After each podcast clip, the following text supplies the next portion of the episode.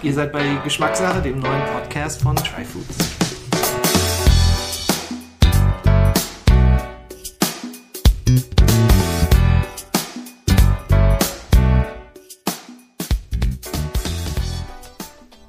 Hallo, liebe Geschmacksbegeisterte, bei der 35. Ausgabe von Geschmackssache, dem Podcast von Tryfoods. Heute geht's ums Thema Sherry. Und dazu habe ich mir Tina Heidelberg eingeladen. Tina ist eine von nur 18 zertifizierten Sherry-Expertinnen und Experten in Deutschland. Wir beide sprechen über verschiedene Sherry-Sorten, wie Sherry gemacht wird und gleichzeitig nimmt Tina uns mit nach Andalusien, nach Jerez, in das Herz der Sherry-Region, erzählt uns etwas über die Kultur, was es heißt, Sherry dort zu trinken und wie man auch Sherry mit Essen kombinieren kann. Also, wenn ihr mal Sherry von Grund auf so richtig verstehen wollt, dann solltet ihr unbedingt dranbleiben.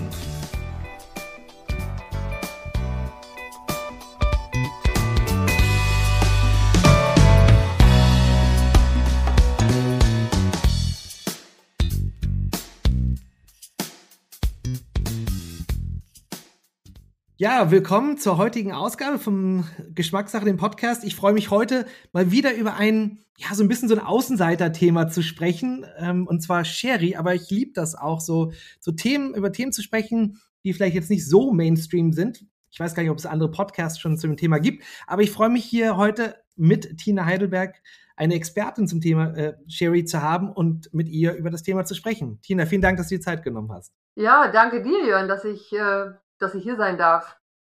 Und, und den Sherry ein bisschen die Welt raustragen, ne? Ja, so ist es. Ähm, mein Herzensthema sozusagen. Und ich freue mich immer, wenn ich, äh, wenn ich darüber so ein bisschen erzählen darf, vielleicht auch ähm, neue Genießer oder, oder Leute, die zwar Wein äh, schon auf der Fahne haben, aber sich um Sherry immer so ein bisschen gedrückt haben oder vielleicht auch mal schlechte Erfahrungen hatten. Kann natürlich auch sein. Aber ähm, da gibt es ganz spannende Sachen. ja, ich bin mal gespannt, ob wir die Leute müssen äh, auf das Thema so ein bisschen schmackhaft machen können oder das Thema den schmackhaft machen können. Ja, viele kennen ja Sherry eher vielleicht von Dinner for One oder einige Genießer kennen es vielleicht eher heutzutage als Fasslagerung äh, des Whiskys, äh, die Sherryfässer. Und ich denke, wir wollen heute mal ein bisschen das Thema Sherry in die Haushalte da draußen tragen und wie gesagt, auch ein bisschen Lust auf das Thema machen. Aber Tina, vielleicht erstmal zu dir. Ich habe gelesen, du bist über den Flamenco zum Sherry gekommen. Wie, wie, wie kam ähm, das? Ja, äh, klingt ein bisschen strange. Ich habe äh, in Berlin studiert, Ethnologie, und habe mein, mein Abschlussthema, meine Magisterarbeit und Publikation letztendlich über das Thema Flamenco geschrieben, also ein musikethnologisches Thema.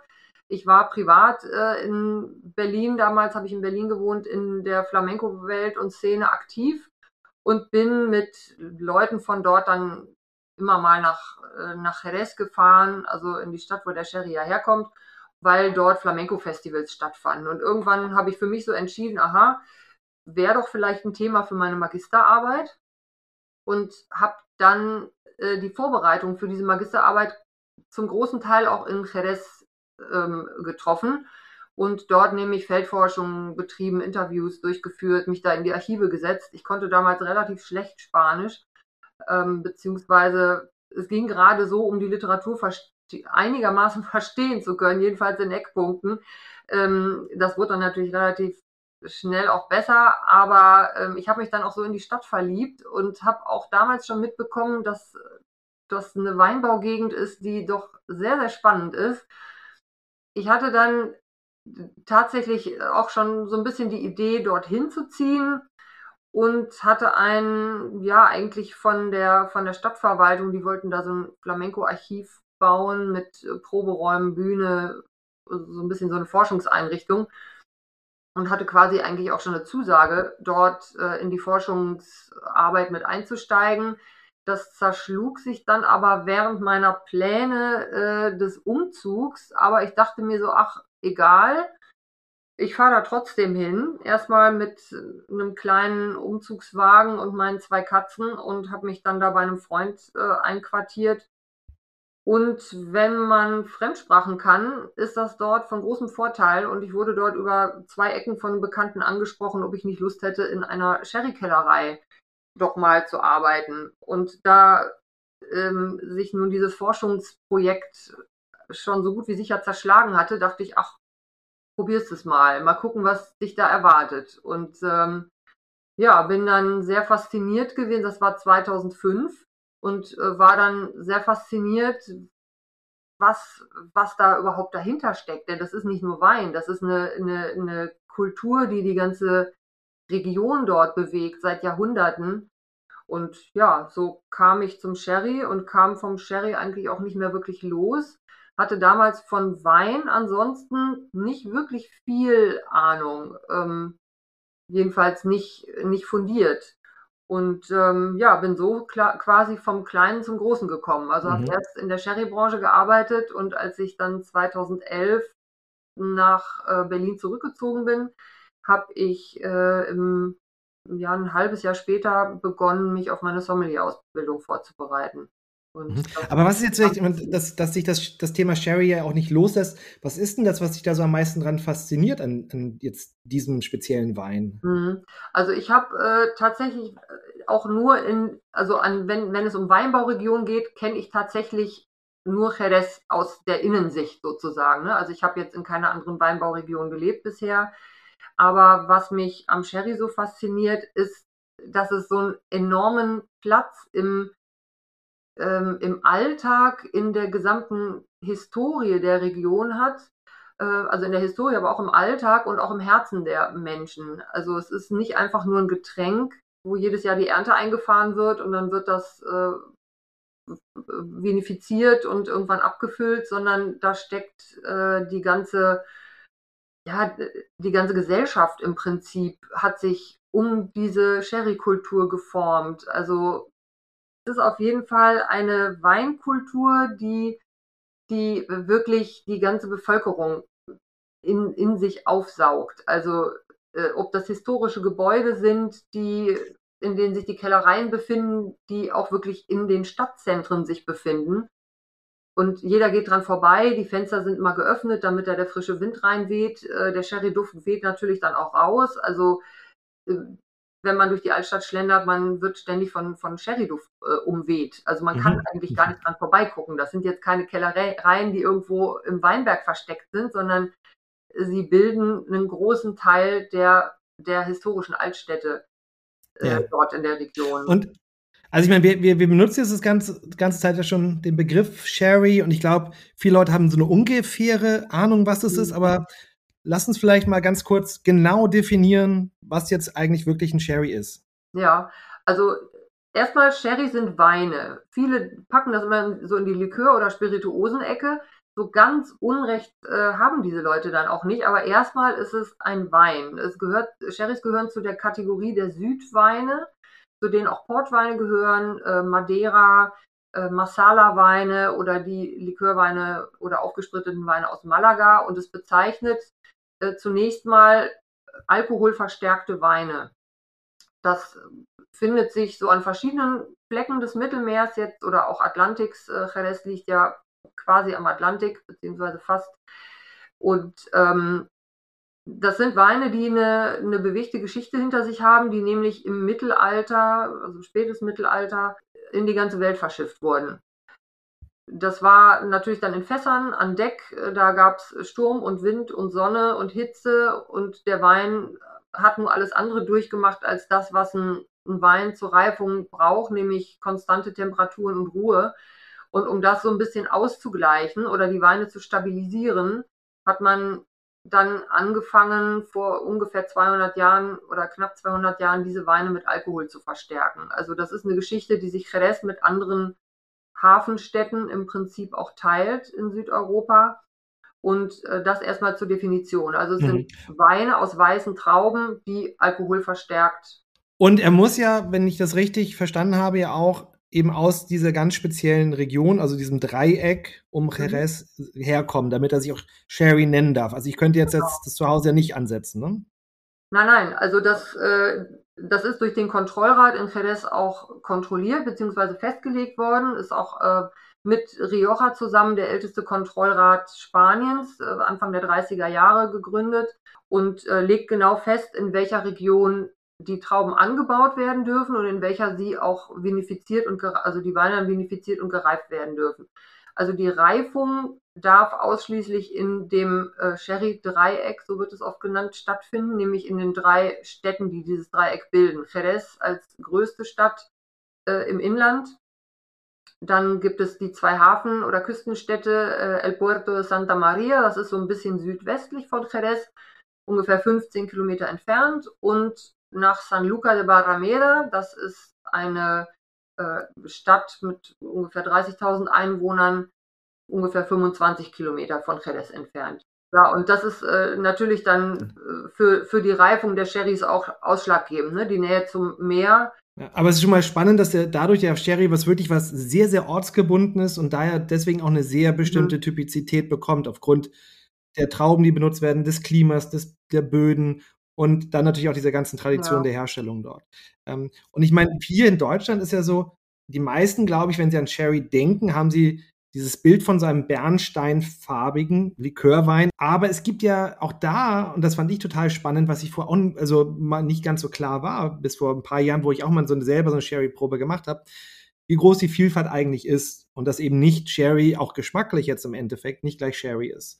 Vielleicht kannst du uns da mal so, so einen Überblick geben, Tina, was, ja, welche Sorten und welche mhm. Stilistiken mhm. gibt es da? Also in Deutschland waren relativ wenig Sherry-Typen bekannt oder auch populär in der Zeit des großen Sherry-Booms. Vor allem die Süßen, das ist richtig. In Jerez selber werden vornehmlich trockene Sherrys getrunken. Also es gibt deutlich mehr trockene Sherry-Typen als süße. Man kann äh, erstmal eine grobe Unterscheidung machen in also die, die trockenen Sherrys, die aus der Rebsorte Palomino Fino hergestellt werden. Das ist also eine Rebsorte, die dort vor allem in der Zeit nach der Reblaus massiv aufgestockt wurde, weil sie sehr schnell wächst und auch äh, zu hohen Erträgen neigt. Und ähm, die Rebsorte Pedro Jiménez, aus der die süßen Sherrys hergestellt werden. So werden erstmal die vielfältigen Typen der trockenen Sherrys und äh, der süße Sherry aus der gleichnamigen Sorte Pedro Jiménez äh, hergestellt. Dann gibt es noch Mischvarianten, sage ich jetzt mal. Das sind dann die sich aus einer Mischung von einem größeren Anteil eines trockenen Sherrys und einem kleineren Anteil des süßen Pedro Jiménez Sherrys ergeben. Das sind erstmal so die drei Typen, mhm. drei Typen. Die große Vielfalt der trockenen Sherrys, der eine süße Pedro Jiménez, der ist also wirklich zuckersüß, und äh, die Likörweine, die quasi Blends sind aus einer trockenen Variante und dem ja, ich habe mal gelesen, vor ungefähr so 35 Jahren, also wahrscheinlich ein bisschen in die 80er hinein, ungefähr so 130 Millionen Liter Sherry verkauft wurden. Und äh, das ist mittlerweile runtergegangen ist auf 32 Millionen. Also der Markt insgesamt ganz ja. eingebrochen ist. Gleichzeitig habe ich auch mal wieder ein bisschen Recherche betrieben. Man liest immer mal wieder dann so ein paar Artikel, die sind zum Teil auch schon so drei, vier Jahre alt, auch so auf Englisch, wo dann immer mal wieder so, oh, die Wiedergeburt des Sherrys oder jetzt kommt Sherry zurück oder die Renaissance des Sherrys.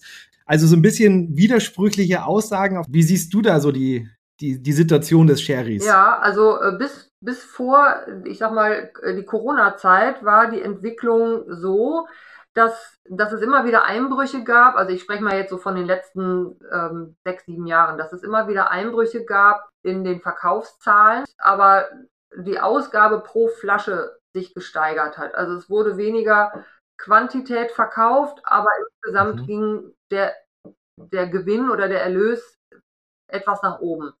Also man muss über, ja, der Boom des Sherrys oder die Rückkehr des Sherrys, da muss man wahrscheinlich zwischen Quantität und Qualität deutlich unterscheiden.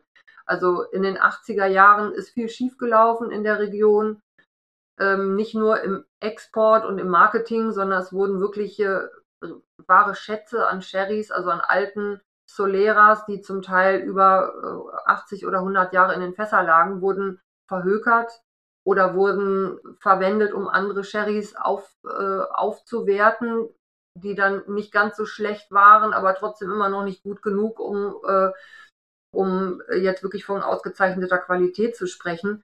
Und viele Kellereien wurden auch aufgekauft in den 80er Jahren von ähm, Ruiz Mateo oder der Firma Rumasa, die wirklich viele kleine Kellereien in den Ruin getrieben hat. Es gab dann nur noch irgendwie ein großes Monopol und die Philosophie war, möglichst viel zu verkaufen Egal, mhm. also ich will jetzt nicht sagen, egal welche Qualität, aber ähm, das, was den Sherry ausgemacht hat als Rarität, als wirklich einzigartigen Wein weltweit, das wurde wirklich in Grund und Boden gestampft. Damit wurde natürlich der Ruf total ruiniert, auch im Ausland. Und mhm. irgendwann hat sich dann auch gerade im Ausland keiner mehr an diese Weine getraut. Und das sind dann diese Medium- oder Cream-Sorten ne, wahrscheinlich, die sie hießen, die ja sehr stark gezuckert waren, dass die, die sehr, sehr süß sind, korrekt? Ja, also gezuckert jetzt nicht durch ähm, zugesetzten Zucker, sondern halt einfach durch den äh, größeren Anteil an dem Süßwein Pedro Jiménez. Man muss sich das vorstellen, das ist ein, ein Wein aus rosinierten Trauben, der je nach Alter, also wenn die älter auch, wenn die auch länger im Fass reifen, konzentriert sich das ja auch nochmal alles. Aber es ist jetzt nicht ungewöhnlich, dass ein Pedro Jiménez 400 äh, Gramm Zucker pro Liter aufweist. Und wenn man davon einen kleinen Anteil nimmt und den mit einem trockenen Sherry vermischt, äh, selbst wenn man davon nur 15 Prozent nimmt, ist der Sherry, also der Cream oder, oder Medium Sherry in dem Fall, dann, da werden ungefähr 15 Prozent Pedro Jiménez verwendet, der ist dann natürlich immer noch süß das ist nicht unbedingt schlechtere Qualität. Also selbst wenn es jetzt ein Blend ist aus verschiedenen Weintypen, muss das jetzt keine schlechte Qualität sein. Es gibt natürlich in jeder Sherry-Typizität Basisqualitäten, es gibt länger gereifte Qualitäten, es gibt Raritäten auch.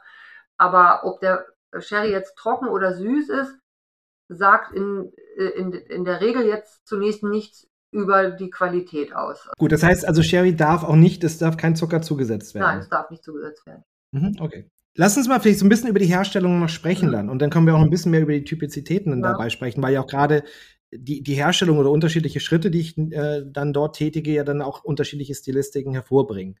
So zwei Stichworte, die ich so immer mal wieder gehört habe, die ja sehr, sehr wichtig sind, ist einmal dieses Thema des Floors, also dieser mhm. Hefeschicht während der Vergärung und Reifung und dann später eben dieses Thema Solera, ähm, Reifung.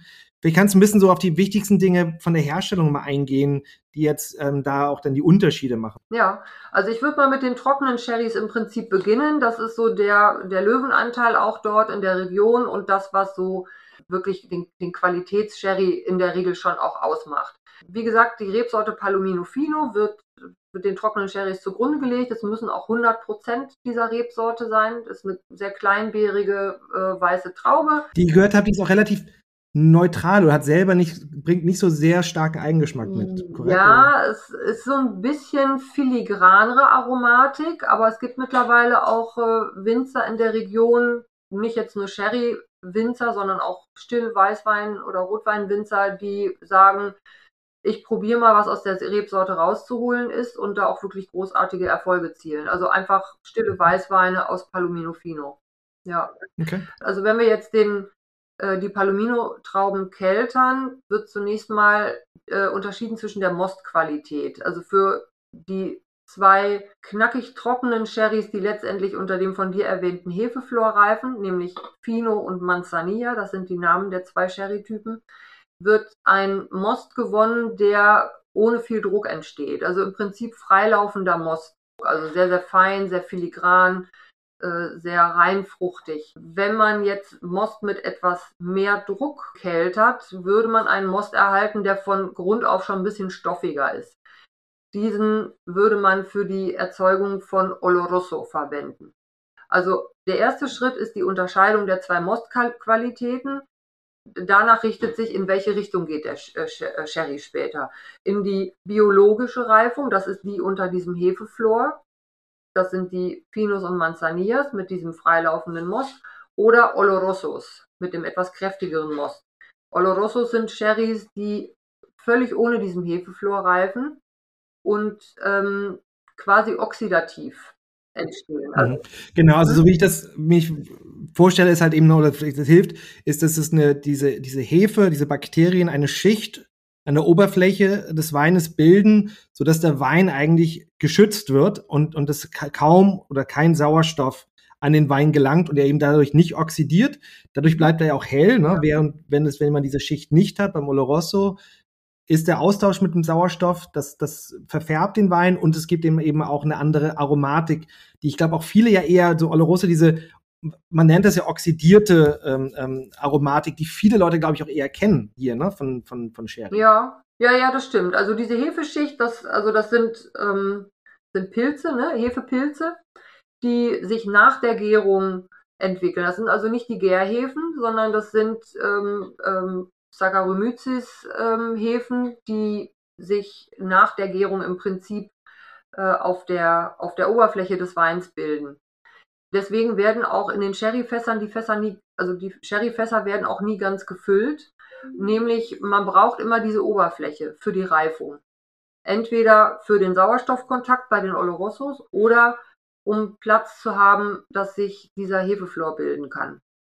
Und wie kann man vielleicht so erstmal geschmacklich jetzt die, die mit der Florschicht gereiften Sherrys, also Manzanilla und Fino, und von so einem Oloroso unterscheiden, wenn ich das im Glas ja. habe? Also Fino und Manzanilla sind die zwei trockensten, knackigsten Sherry-Typen, die es gibt.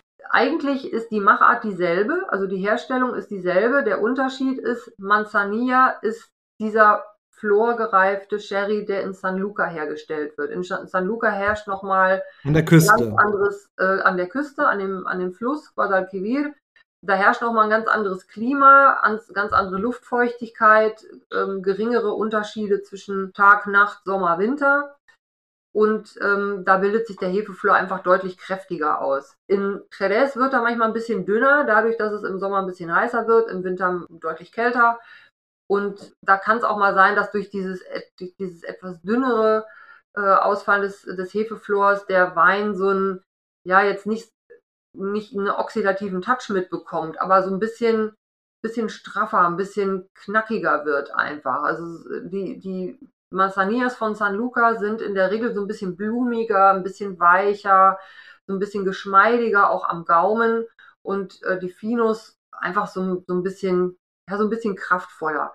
Die mhm. Aromatik ähm, geht durch diese, durch, durch die Präsenz des Hefeflors natürlich so ein bisschen von der Primärfrucht weg. Also wir haben jetzt nicht so die typischen Weißweinaromen, die man jetzt mit Fruchtaromen beschreiben könnte, sondern es geht so ein bisschen Richtung äh, Kamille, Olivensud, ähm, vielleicht auch blanchierte Mandeln, eine schöne Kräuterigkeit ist oft zu spüren, aber auch sowas knackig gelber Apfel zum Beispiel. Also das äh, ist ein, ein, Zusammenspiel von, von Aromen aus ja, diesen knackigen zitrischen oder apfelfruchtigen Aromen, aber halt auch immer so ein bisschen so was Kräuteriges, ein bisschen was Herbes auch manchmal. Aber schmeckt man dann auch so eine Hefenote, also wie man vom Champagner kennt, was auch so wirklich so Hefe, hefige Noten haben kann?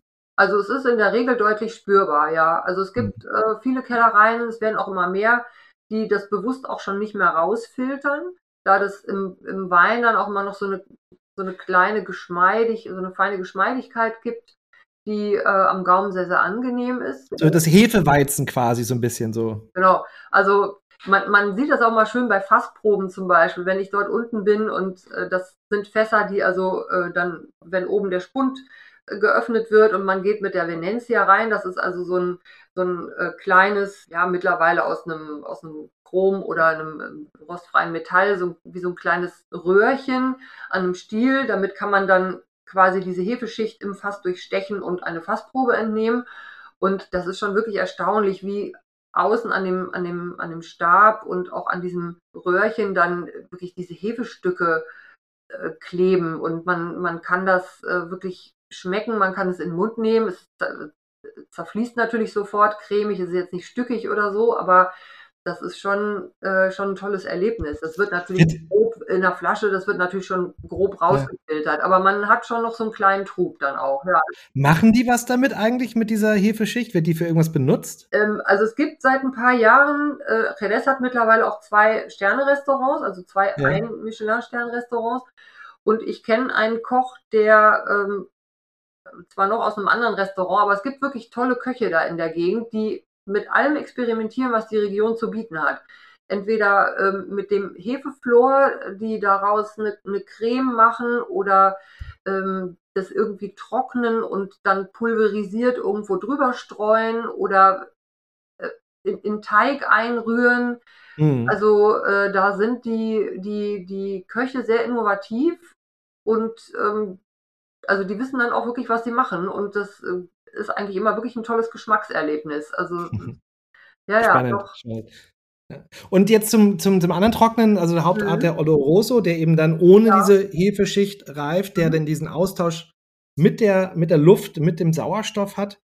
Ähm, wie kann man den denn so geschmacklich beschreiben? Was, was, was passiert denn da? Ja, also da ist von Frucht eigentlich also primärfruchtig nicht mehr viel im Wein. Das ist natürlich auch gewollt. Also der geht durch diese, durch diesen Sauerstoffkontakt natürlich eine ganz andere Verbindung mit der Umwelt ein, mit, mit dem Holz auch. Also Sherry reift immer in Holzfässern. Das sind immer so 550 Liter große Holzfässer, die auch möglichst lange gebraucht werden. Also es ist nicht so Erstbelegung, Zweitbelegung und vielleicht noch eine Drittbelegung und dann war es das, sondern die werden repariert, und, wenn sie nach 80 Jahren, äh, wenn da irgendwo eine Daube kaputt ist, dann wird die Daube ausgetauscht.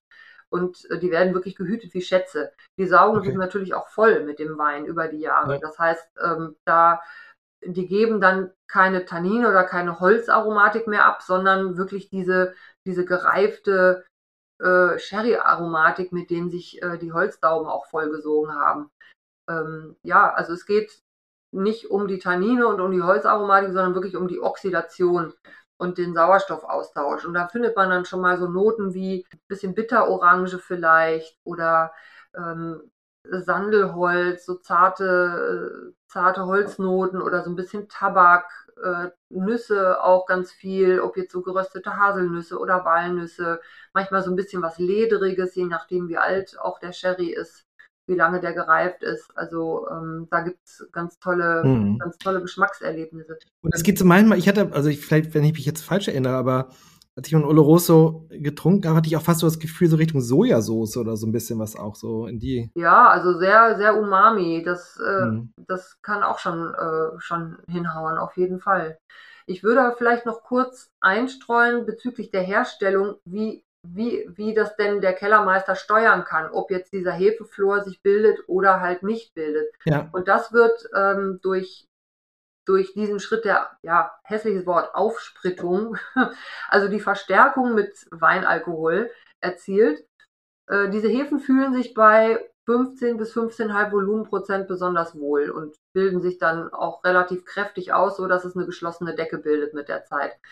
Das passiert, äh, also diese, diese 15 bis 15,5 Volumenprozent werden erreicht durch halt eine geringe Zugabe von diesem Weindestillat.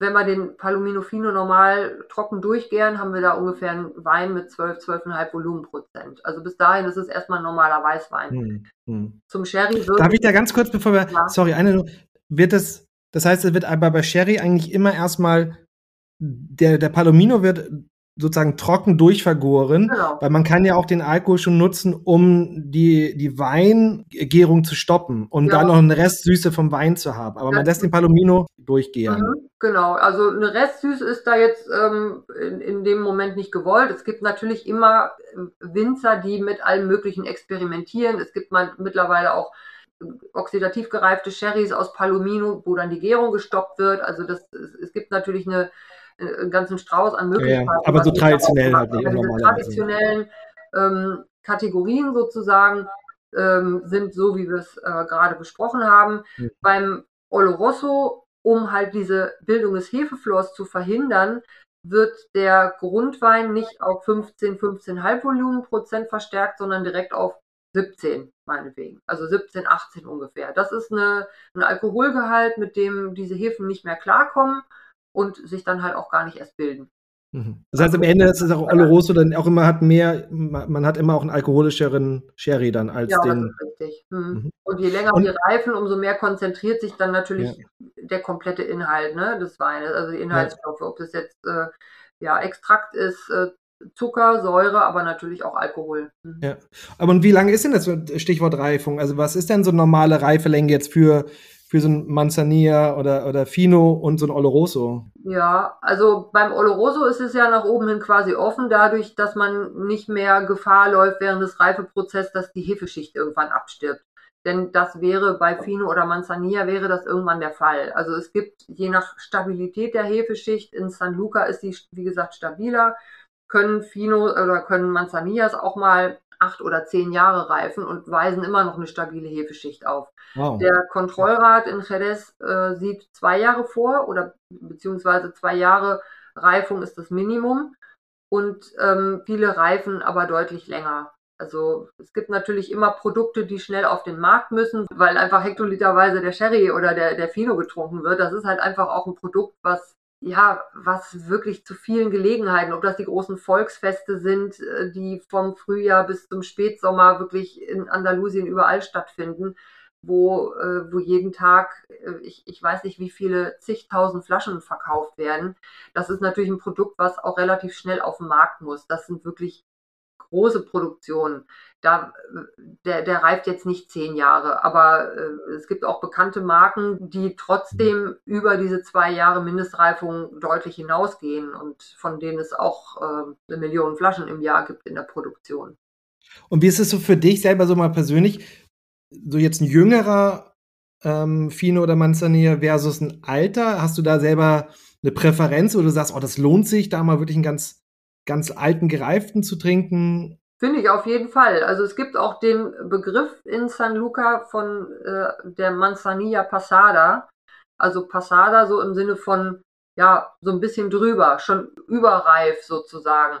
Das sind welche, die nach, ja, einer gewissen Zeit dann halt einfach äh, beginnen, diesen Hefeflor zu verlieren. Der, also, der stirbt ab, sinkt auf den Fassboden und ähm, gibt dann oben an der Oberfläche vielleicht so kleine Flecken frei, die dann in Sauerstoffkontakt kommen. Die sind dann von der Farbe auch nicht mehr so Weißweinfarben, sondern kriegen schon so einen dunkleren Touch, so ein bisschen Richtung, ja, Bernstein jetzt noch nicht unbedingt, aber so ein bisschen kon konzentrierteres Gelb. Und die Aromatik, die ändert sich dann auch in, ja, da kommt dann schon so ein bisschen was Nussiges vielleicht manchmal mit rein. Das mhm. ist nicht mehr so ganz blumig und knackig, und die sind dann, die können dann auch wirklich so zehn Jahre alt sein. Ja, oder? also in San Luca ist es nicht so unüblich, ja. Das kommt vor. Mhm. Und was beim Oloroso, was ist so das Älteste, was du beim Oloroso mal getrunken hast? Ähm, also man spricht ja bei Sherrys immer so von einem Mindestalter. Ne? Also wenn wir jetzt von, auch bei einem Fino oder Manzanilla von zehn Jahren mhm. sprechen, bezieht sich das auf die durchschnittliche Fassreifung. Ne? Also, da können wir gleich, das ist, das ist ja das Stichwort Solera dann, ne? Ja, das ist das Stichwort Solera, genau. Also äh, es geht ja immer um Durchschnittsalter mhm. und was ich als ältestes probiert habe, waren tatsächlich ja Palo Cortados, Olorosos und auch sogar Pedro Jiménez oder Cream. Ja, so um die 90 Jahre.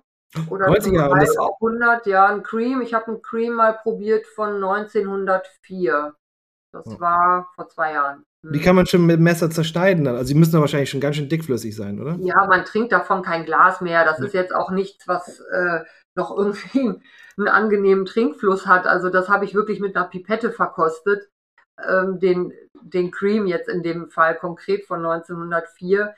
Und da hat man dann trotzdem den ganzen Abend was von, ne? weil der Geschmack, der, der legt sich so in, in, in jede in jede Knospe am Gaumen, das, hm. äh, das ist jetzt nichts, was dann auch schnell, schnell wieder verfliegt. Aber ja. so bei Olorosos oder, oder Palo Cortados, äh, da habe ich durchaus äh, auch, auch hier in meinem, in meinem Bestand zu Hause schon auch noch eine Flasche oder zwei, die so um die 80 Jahre liegen.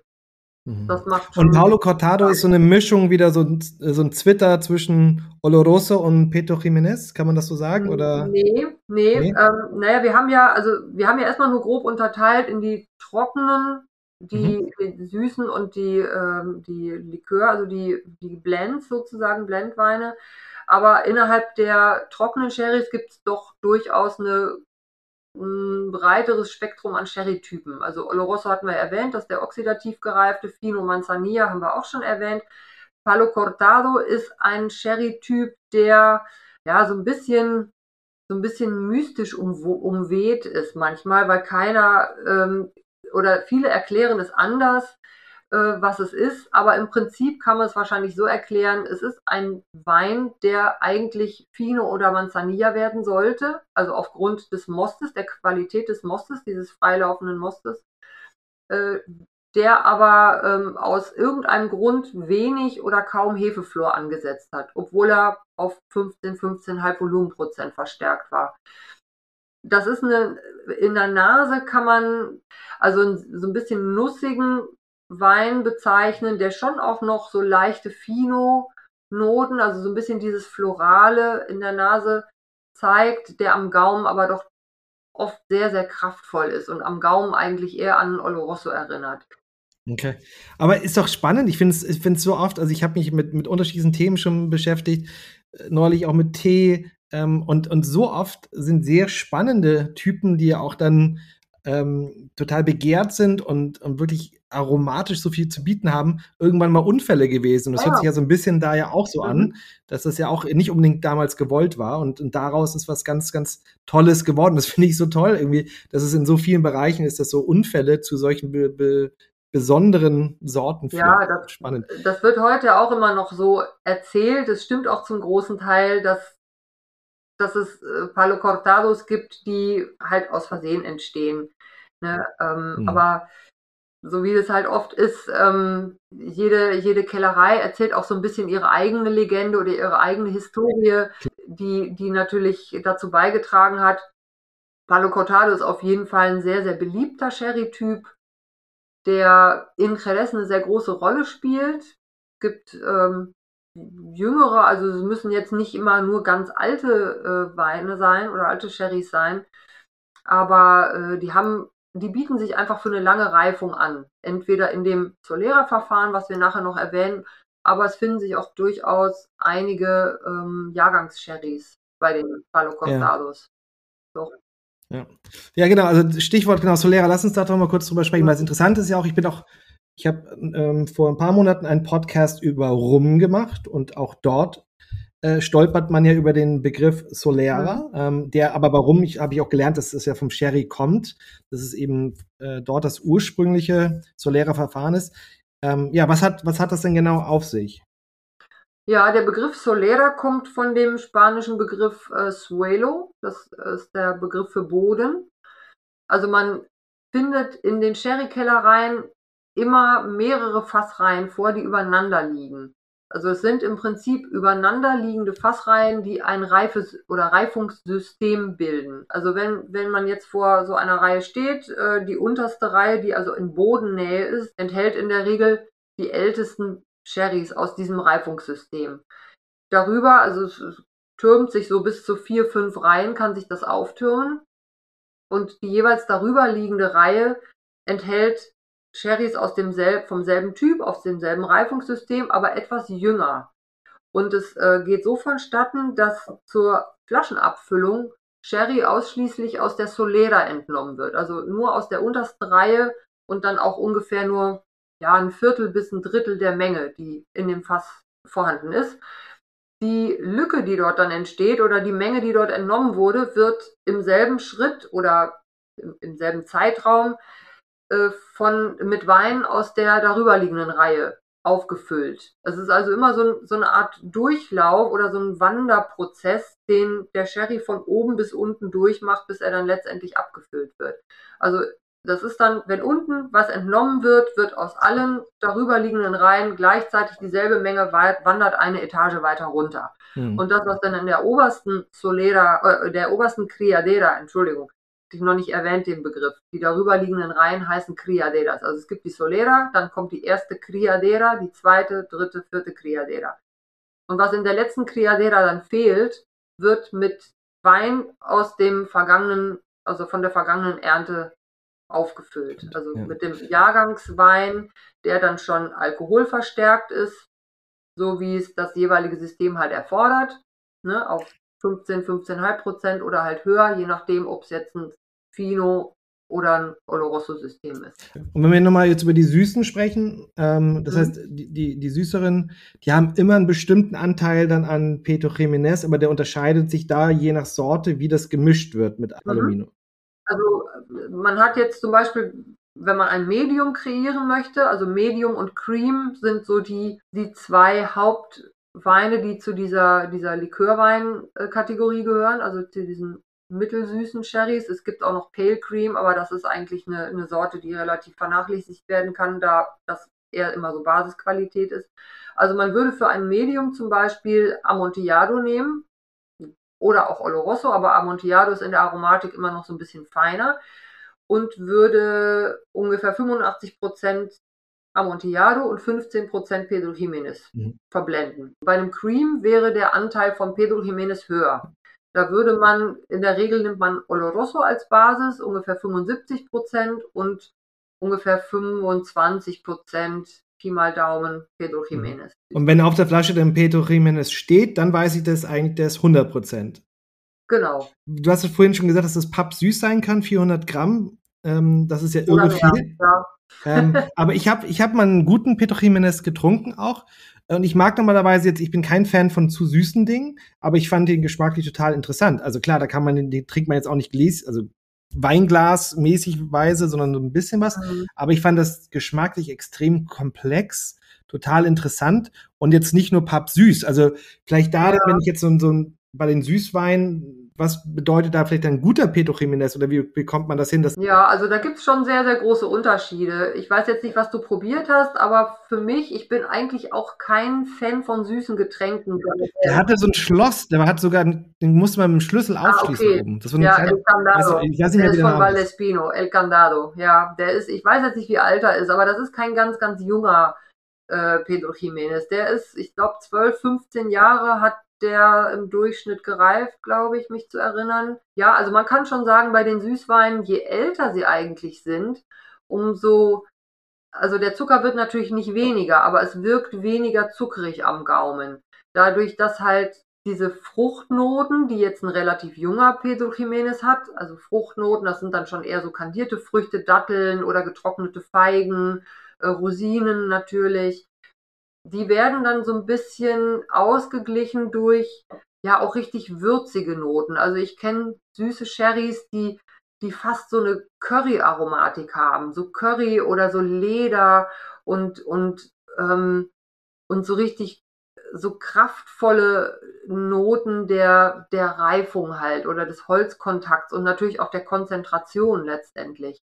Also da kann man dann einen, einen, einen Sherry im Glas haben, einen Pedro Jiménez, der vielleicht ein Durchschnittsalter von 20, 30 Jahren oder älter hat, hat zwar trotzdem über 400 Gramm Zucker, aber es überwiegt in der Aromatik eher so diese, diese konzentrierte Würzigkeit. So, manchmal geht das so mm. Richtung Mokka oder, oder so Kakaonips, also diese richtige diese Kakaostücke, wenn man die so äh, von der Bohne direkt, wenn man darauf kaut. Also fast so ein bisschen ja, so eine würzig herb schon manchmal. Sehr, sehr vielfältig, sehr ja. interessant können die sein, ja.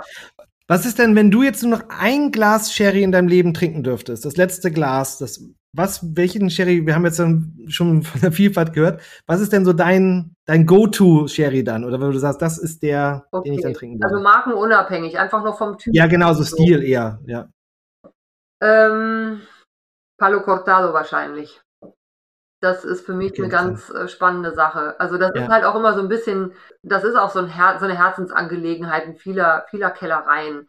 Äh, da wird nicht einfach nur äh, ein Palo Cortado gemacht, weil, weil davon jetzt eine große Menge äh, auf den Markt soll, sondern das sind dann oft so Prestigeobjekte auch. Also wirklich ein toller Jahrgang, der da nochmal rausgearbeitet wird. Oder auch wenn es in dem Solera-Verfahren äh, Palo Cortados sind, die hergestellt werden. Aber die dann einfach in einer limitierten Auflage auch nur vorhanden sind. Es ist, es ist sehr, sehr aufwendig, die herzustellen. Mhm. Es ist überhaupt Sherrys herzustellen ist überhaupt aufwendig. Also man muss sich vorstellen, dass da ein, zweimal im Jahr immer diese Umfüllungen stattfinden, ne? diese, äh, diese Entnahme und dann wieder äh, das Auffüllen und ähm, das dann zum Teil 50, 60, 70, 80 Jahre.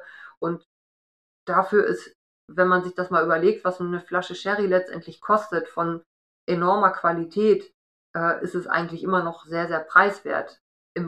Ja, also das hört, das habe ich auch schon öfter ja. gehört. Das ist gerade eben, dass man wirklich spannend, also geschmacklich aromatische Erlebnisse haben kann bei Sherry für vergleichsweise wenig Geld, ähm, weil es halt wie gesagt einfach nur nicht nicht so eine so eine große Nachfrage gerade international gibt, mhm. vielleicht wie andere Dinge und, und wo die Preise in den letzten Jahren dann vielleicht auch Stichwort Scotch Whisky, also wo ja auch zum Teil Preise mhm. extrem gestiegen sind in den letzten 15 Jahren. Ja. Ich meine, ich denke, wir haben wahrscheinlich auch draußen hier bei den ZuhörerInnen ähm, eine ganze Reihe von Leuten, die vielleicht noch nicht so bewusst Sherry jetzt getrunken haben. Vielleicht irgendwann mal ein Gläschen bei der Oma ähm, oder so, aber jetzt nicht so wirklich bewusst sagen, okay, das ist so ein Sherry, den ich kenne. Ähm, wie würdest du die ranführen an Sherry? Ich meine, wäre da auch der, äh, der Paolo Cortado dein Liebling, wo du sagst, das ist so der, den, den probiert den mal oder wie würdest du da, da vorgehen bei jetzt eher so Neulingen? Ja, also jeder hat ja so seine Vorlieben, ne? Das ist immer schwierig zu sagen, was ist jetzt so ein guter Einstiegs-Sherry. Also ich habe ja auch viele Verkostungen veranstaltet oder äh, sonst auch mit Leuten, für die das relativ neu war, einfach Sherrys probiert. Und es gibt immer welche, die sagen, ach, mir schmecken nur die süßen, die trockenen mag ich überhaupt nicht. Oder, und andersrum. Es kommt auch auf die Situation drauf an, ob man es jetzt nur solo trinkt oder zum Essen. Also ich finde, vor allem Sherrys sind immer enorm gute Essensbegleiter. Also man kann mit der ganzen Bandbreite an Sherrys, die einem zur Verfügung stehen, kann man wirklich ein, ich sag mal, ein Acht-Gänge-Menü vom, vom Aperitif bis zum Dessert perfekt begleiten. Also wirklich jeder, jeder Moment im Menü kann mit einem Sherry begleitet werden. Das kann natürlich für Leute, für die das ein neues Thema ist, auch ein Schritt sein, um sich dem Sherry zu nähern. Ne? Also in Kombination mit Speisen. Also ich würde auf jeden Fall äh, jedem Sherry-Neuling empfehlen, Wein entweder sich nach Hause zu bestellen oder im spanischen Weinhandel oder auch Weinfachhandel zu kaufen sich beraten zu lassen. Vielleicht gibt es ja auch die Gelegenheit, dass da eine Flasche auf ist und man kann mal was probieren. Aber was ein großer Punkt oder ein großer Fehler ist, äh, der vielen Leuten widerfahren ist, mir selbst auch, wenn man in der Gastronomie, die jetzt nicht sich mit Sherry auskennen oder nicht darauf spezialisiert sind, dort was äh, probiert, was schlecht serviert wird, also was vielleicht sowieso schon mal schlechte Qualität ist. Es gibt viele Gastronomen, die haben Sherry einfach, weil sie denken, naja, man muss ja was haben dann steht das meistens auch auf der Dessertkarte, obwohl es da gar nicht hingehört, also Dessert-Weinkarte.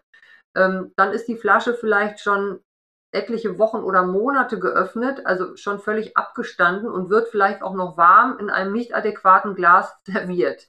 Also da kommen, wenn man Pech hat, äh, vier, fünf Punkte zusammen, die dem Wein nicht gerecht werden und die einem wirklich den Genuss mhm. auch total vermiesen können. Also deswegen mhm. würde ich sagen, in einem äh, guten Online-Shop, die eine große Auswahl an Sherry haben, sich was Schönes bestellen, vielleicht eine, eine Auswahl an verschiedenen Typen, ihn auf jeden Fall kalt stellen.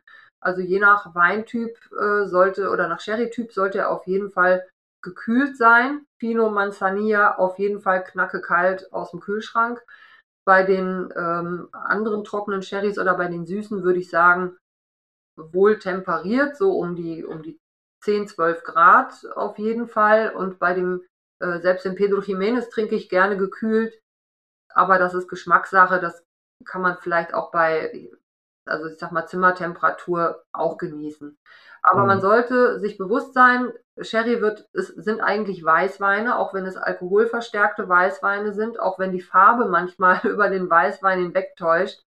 Aber man sollte eine Flasche, vor allem Fino und Manzanilla, also die wirklich knackig frischen Sherrys, nicht drei Wochen die Flasche geöffnet haben. Man sollte wirklich zusehen, man ähm, sich vielleicht mit Freunden oder Leuten zusammenzutun, man trinkt zusammen eine Flasche oder trinkt sie vielleicht am nächsten oder auch übernächsten Tag dann leer dann ist er auf jeden Fall noch äh, frisch. Hm. also wenn er ein paar Tage im Kühlschrank steht, dann ist es wieder wahrscheinlich. Ja, bei Fino und Manzanilla würde ich jetzt sagen, hm. nach einer Woche haben die sich dann schon so verändert, hm. dass man okay. ähm, da schon einen Qualitätsverlust merkt. Ja. Und der wahrscheinlich, man, je oxidierter dann ist, der sowieso, wo er ja auch schon mhm. in der, in der Reifezeit viel Austausch mit Luft hatte, sind die natürlich dann wahrscheinlich auch stabiler oder verändern sich nicht mehr so stark. Genau, ne? ja, Amontillado vielleicht noch, da würde ich sagen, wenn, wenn die Flasche dann nach zwei, drei Wochen da noch steht, kann man es auch noch gut trinken. Also Amontillado, hm. das hatten wir jetzt vorhin noch nicht so besprochen. Das nee. sind äh, Finos oder Manzanillas, die aber irgendwann den Hefeflor komplett verloren haben und dann halt in eine wirklich oxidative Reifung übergehen. Sind also, ähm, es ist so geschmacklich aromatisch, so ein bisschen so eine Brücke zwischen den äh, hefegereiften Finos und Manzanillas oder im Oloroso. Also eigentlich ein Wein, den man auch gekühlt und frisch äh, ganz gut trinken kann. Eine leichte Bernsteinfarbe geht manchmal so ein bisschen ins Nussige, hat aber trotzdem auch noch eine schöne, ähm, eine schöne Frucht meistens. Ähm, ein sehr, sehr schöner Sherry-Typ. Und wie gesagt, da würde ich sagen, nach drei Wochen sollte man die Flasche dann auch schon mhm. getrunken haben. Mhm. Aber bei Oloroso und Älteren, da könnte es ja. auch mal ein, zwei Monate ja. sein, kein Problem. Also ich fand tatsächlich auch Amontillado, als ich die, eine Probe gemacht habe, auch mit am spannendsten, weil ich irgendwie so, also als Anfänger hatte ich so ein bisschen das Gefühl, hier bekommt man was, was, was Sherry auszeichnet, also diese, so, ne, diese, diese oxidativen Noten, die so was Nussiges eben haben. Viele Leute, wenn ich ja bei anderen Sachen spreche, oh, der hat Sherry-Aroma, ne, oder es ist irgendwie, erinnert mich an Sherry, ist es ja mhm. oft so das, das leicht, dieses Oxidative, was ja immer so ein bisschen was, wo man dann ja so äh, in die Richtung getrocknete Früchte geht oder in die Richtung nussig geht. Ähm, das, das fand ich bei dem spannend. Aber dann gleichzeitig hat er eben noch ein bisschen was Frisches auch noch dazu. Also dieses, ne, von, von dem Fino. Und das fand ich tatsächlich super interessant bei diesem mhm. Amontillado. Ja, ist auch so einer der beliebtesten Sherry-Typen in der Region mhm. selbst. Mhm. Also man kann schon sagen, die trockenen Sherrys alle voran äh, Fino oder Manzanilla und Amontillado, Amontillado sind so die, die dort auch am meisten getrunken werden ja. und auch eigentlich in der Regel immer ja. kalt. Ja. Frage nochmal zum, zum Einkauf. Ne? Das ist natürlich immer super, wenn man irgendwo mhm. ist und man hat eine gute Beratung ähm, und die einem auch vielleicht was dazu sagen können.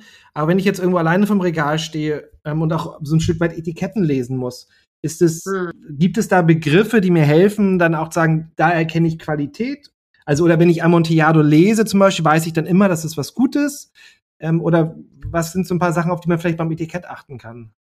Hm. Naja, also der Sherry-Typ muss auf jeden Fall immer äh, verzeichnet sein. Daran kann man sich dann schon auf jeden Fall orientieren. Ist es jetzt ein trockener oder oxidativ gereifter Sherry oder leicht süßlich?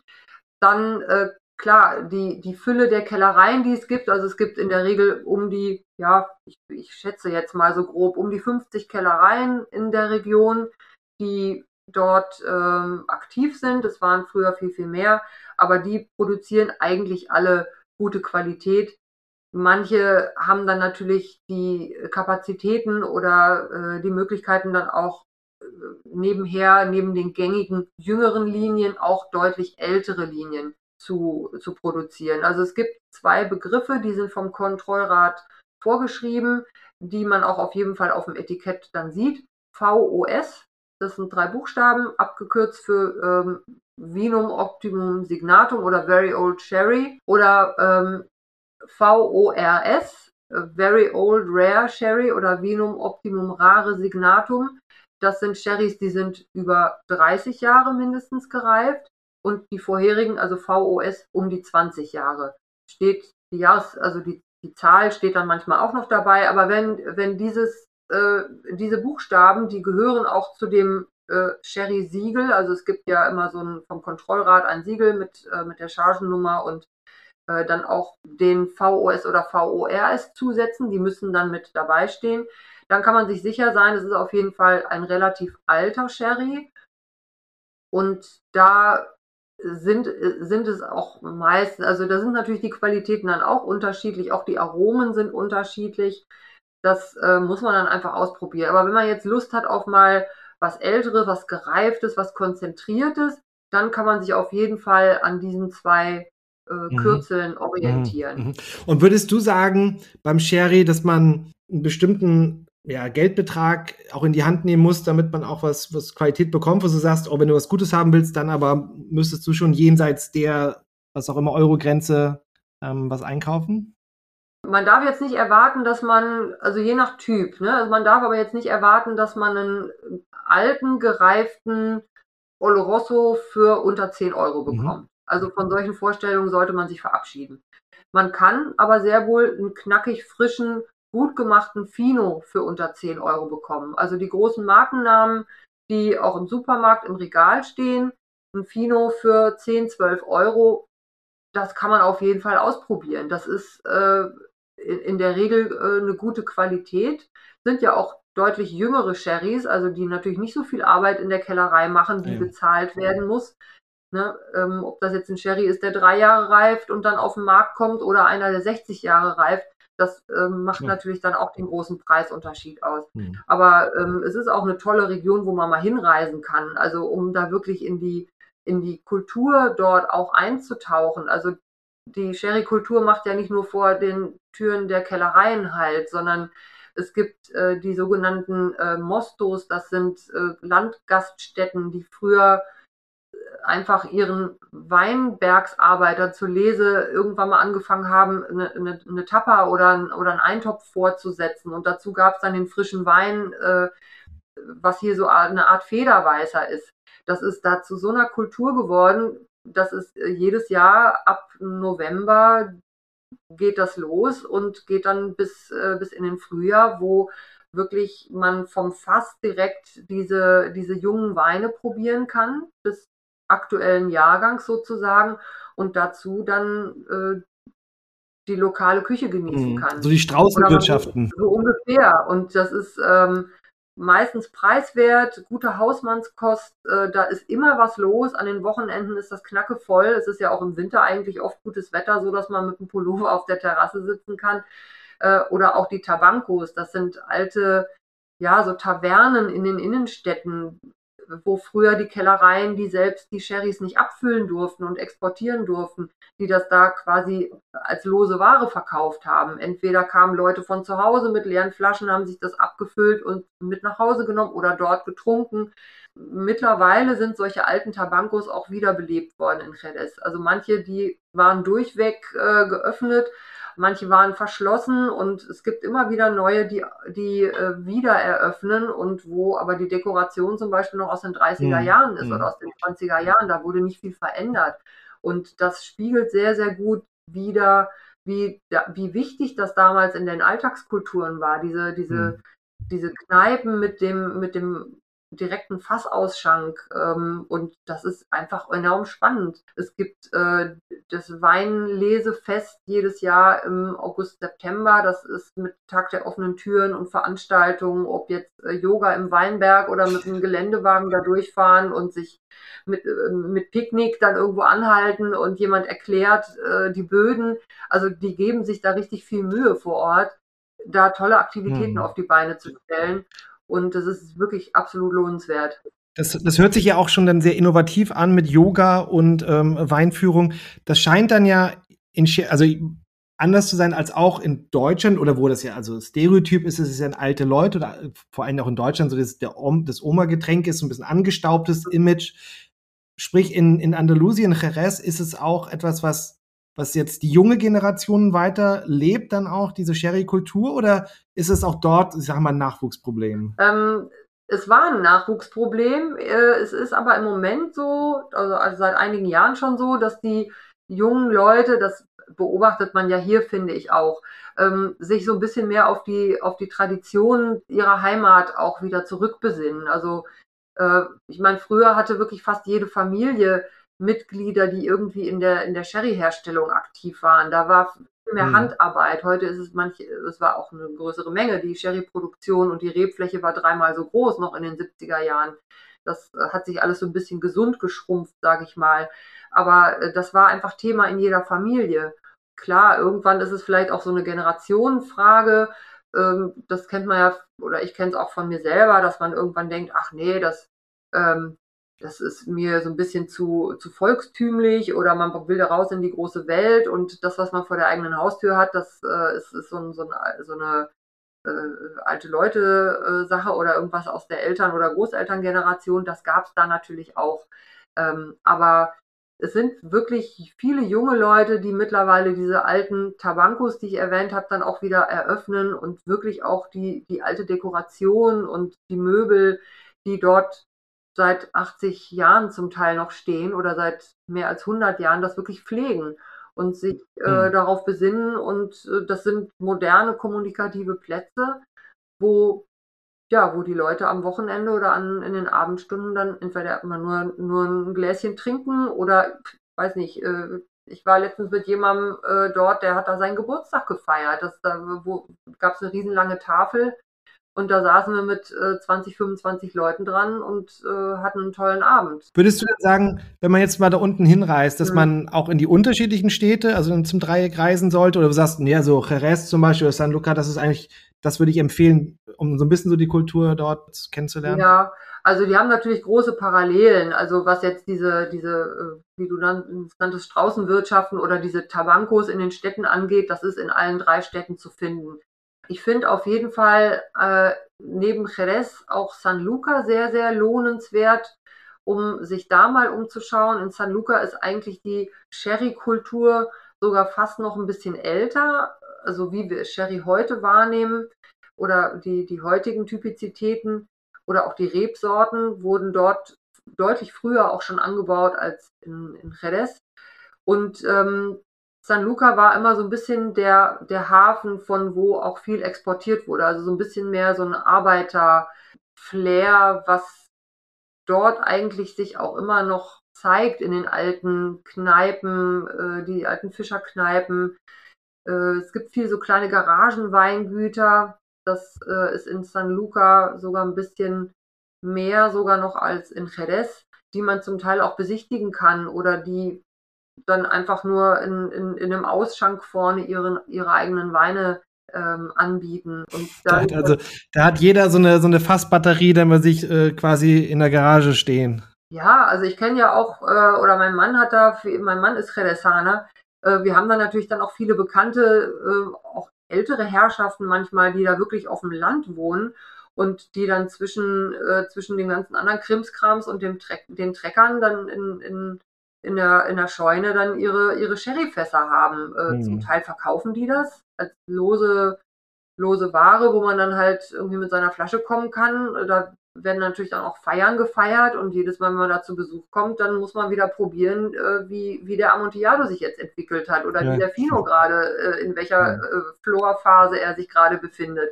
Da prüdelt auch jeder so ein bisschen vor sich hin. Das äh, findet vielleicht dann jetzt nicht den Weg in, in, in die Flasche, die dann im, im Feinkosthandel steht. Aber das meine ich auch so ein bisschen mit gelebter Kultur. Das, ähm, das ist da einfach allgegenwärtig und hm. spielt eine große Rolle. Und, und gleichzeitig hast du ja auch gesagt, dass, dass es da ja auch ähm, eine tolle Köche und Köchinnen gibt mhm. und auch Sterne-Restaurants in Jerez, die ja dann ja auch Menüs anbieten mit Sherry, also ja. dann ja auch sehr ambitionierte, wahrscheinlich sehr innovative Küche.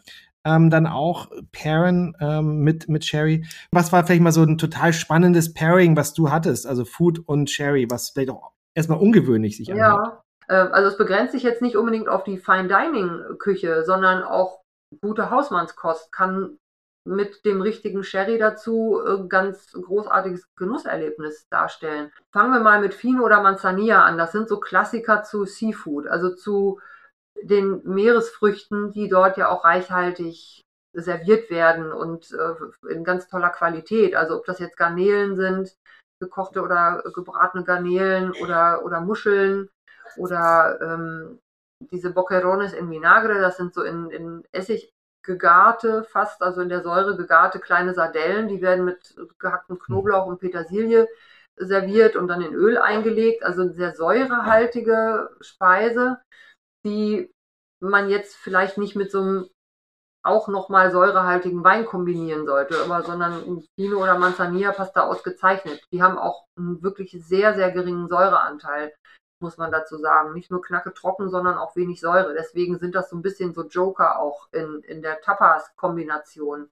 Ne, also verschiedene Tapas, verschiedene Geschmäcker, vielleicht mal ein Käse dabei, der ein bisschen mehr Fett hat.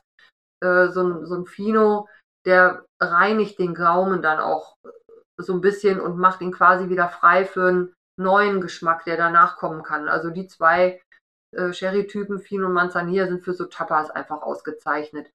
Äh, Amontillado passt, finde ich, großartig zu Thunfisch, der dort auch in der Region sehr typisch ist.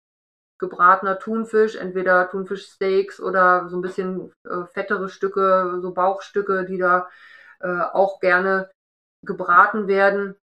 Und dann halt auch so ein bisschen Röstaromen vielleicht schon dazu. Also da kann man Amontillado gut empfehlen.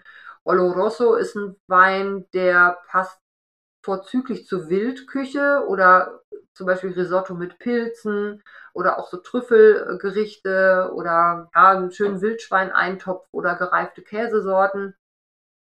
Äh, Palo Cortado hatte ich mal ein ganz tolles Erlebnis zu Räucheraal. Also was stellst du dir für einen Wein vor, der gut zu Räucheraal passt? Da fällt einem sonst nicht viel ein, aber das passt wirklich enorm gut. Oder auch so indische Gerichte mit so ein bisschen Schärfe und äh, leicht, leicht süßliche Gerichte. Das mhm. passt auch gut zu Amontillado und äh, Palo Cortado. Cream Sherrys oder auch Medium Sherrys zu, ja, Entenleberpaté zum Beispiel. Das kann gut passen. Oder auch auch Obstdesserts. Ja, und Pedro Jiménez ist an sich schon ein Dessert. Also das ist so süß. Also man kann es super über Vanilleeis zum Beispiel gießen oder einen Blauschimmelkäse, so, ein, so einen ähm, kräftigen Stilton oder Cabrales. So dieser Kontrast, ne? diese Schärfe und Salzigkeit ja. von dem Käse mit der Süße aus dem, ähm, aus dem Wein, das ist auch ein, ein tolles Zusammenspiel. Also ne, insofern vom Anfang des Menüs bis zum Ende. Bis zum Ende, ja. Ich habe irgendwo auch, glaube ich, so dieses irgendwo gelesen, Sherry passt zu Austern, Steak und Schokolade. Also irgendwie so. Und das ist, glaube ich, das auch so total spannend und auch das ja zeigt, wie vielfältig diese Sherry-Welt ist. Kann man denn in Deutschland eigentlich, kennst du ein Restaurant oder irgendjemand, der, der das gut macht, also der auch wirklich so Sherry als, als äh, Begleitung anbietet für, für ein Menü?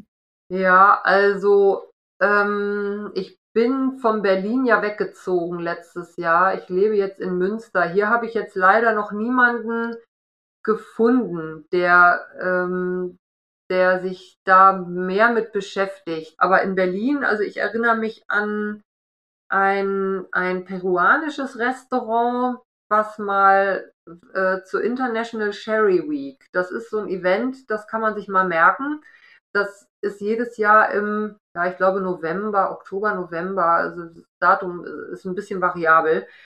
Äh, das wird über den Consejo Regulador, also über die Website vom äh, Kontrollrat äh, www.sherry.org, dann auch publiziert oder, oder verbreitet, sage ich mal. Da kann man sich eintragen und mit eigenen Events daran teilnehmen. Und bei so einem Event habe ich mal äh, peruanisches Ceviche mit Manzanilla äh, probiert. Das war äh, ein sehr, sehr tolles Erleb Erlebnis, muss ich sagen. Mm, Hat sehr gut mm, funktioniert. Ja. Genau. Also ich habe es auch schon gesehen, bei, ich glaube, irgendwie auf der Website ist ja irgendwie sherry.wine oder so, glaube ich. Mhm. Da habe ich schon gesehen, dass es im November sein wird. Ähm, ich glaube, das ist vielleicht echt eine gute Sache für Leute, die sich jetzt auch dafür interessieren, da mal zu gucken, ob dann was in der Stadt bei Ihnen ähm, dann auch angeboten wird. Ich glaube, der, der Plan ist, ist, ist noch nicht fertig, ähm, aber das, das könnte vielleicht ein ganz guter Moment und eine gute Möglichkeit sein, da so ein bisschen reinzukommen mhm. in das Thema, wer, wer jetzt Lust bekommen ja, hat genau. da draußen. Ja, also Tina, vielen Dank ähm, für, für deine Zeit. Ich meine, das ist ein Riesenthema. Wir können natürlich jetzt nicht alles, alles heute covern und über alles sprechen, was die Sherry-Welt angeht, aber ich glaube, dass wir einen ganz guten Einblick gegeben haben in diese vielfältige Welt. Ähm, ich habe Lust auch wieder bekommen. Also tatsächlich ist es, ich muss mich auch bewusst, und bei mir ist es auch nicht so im Bewusstsein, ach Mensch, ich kann immer wieder Sherry kaufen. Also ich muss es mir wirklich bewusst vornehmen. Wow. Und das werde ich jetzt mir wieder ja, tun und ich kann es halt auch anderen Leuten empfehlen. Und wie du sagtest, vielleicht dann eben auch mal verschiedene Sorten zu nehmen, weil es eben nicht den einen Sherry gibt. Ne? Und das ist ja eben dann so schade, wenn man irgendwann mal einen getrunken hat und denkt, ja, ich habe ja schon mal Sherry getrunken und ich mochte das nicht. Nein, versucht man eine andere Sorte dann, mhm. einen anderen Stil, ja, weil der ganz anders sein kann. Ja, und wie erwähnt auch, ne, sind, behandeln wie Weißwein, ne, oft. Also frisch geöffnet am besten, gekühlt äh, trinken und äh, auch immer gerne aus einem aus einem kleinen Weißweinglas.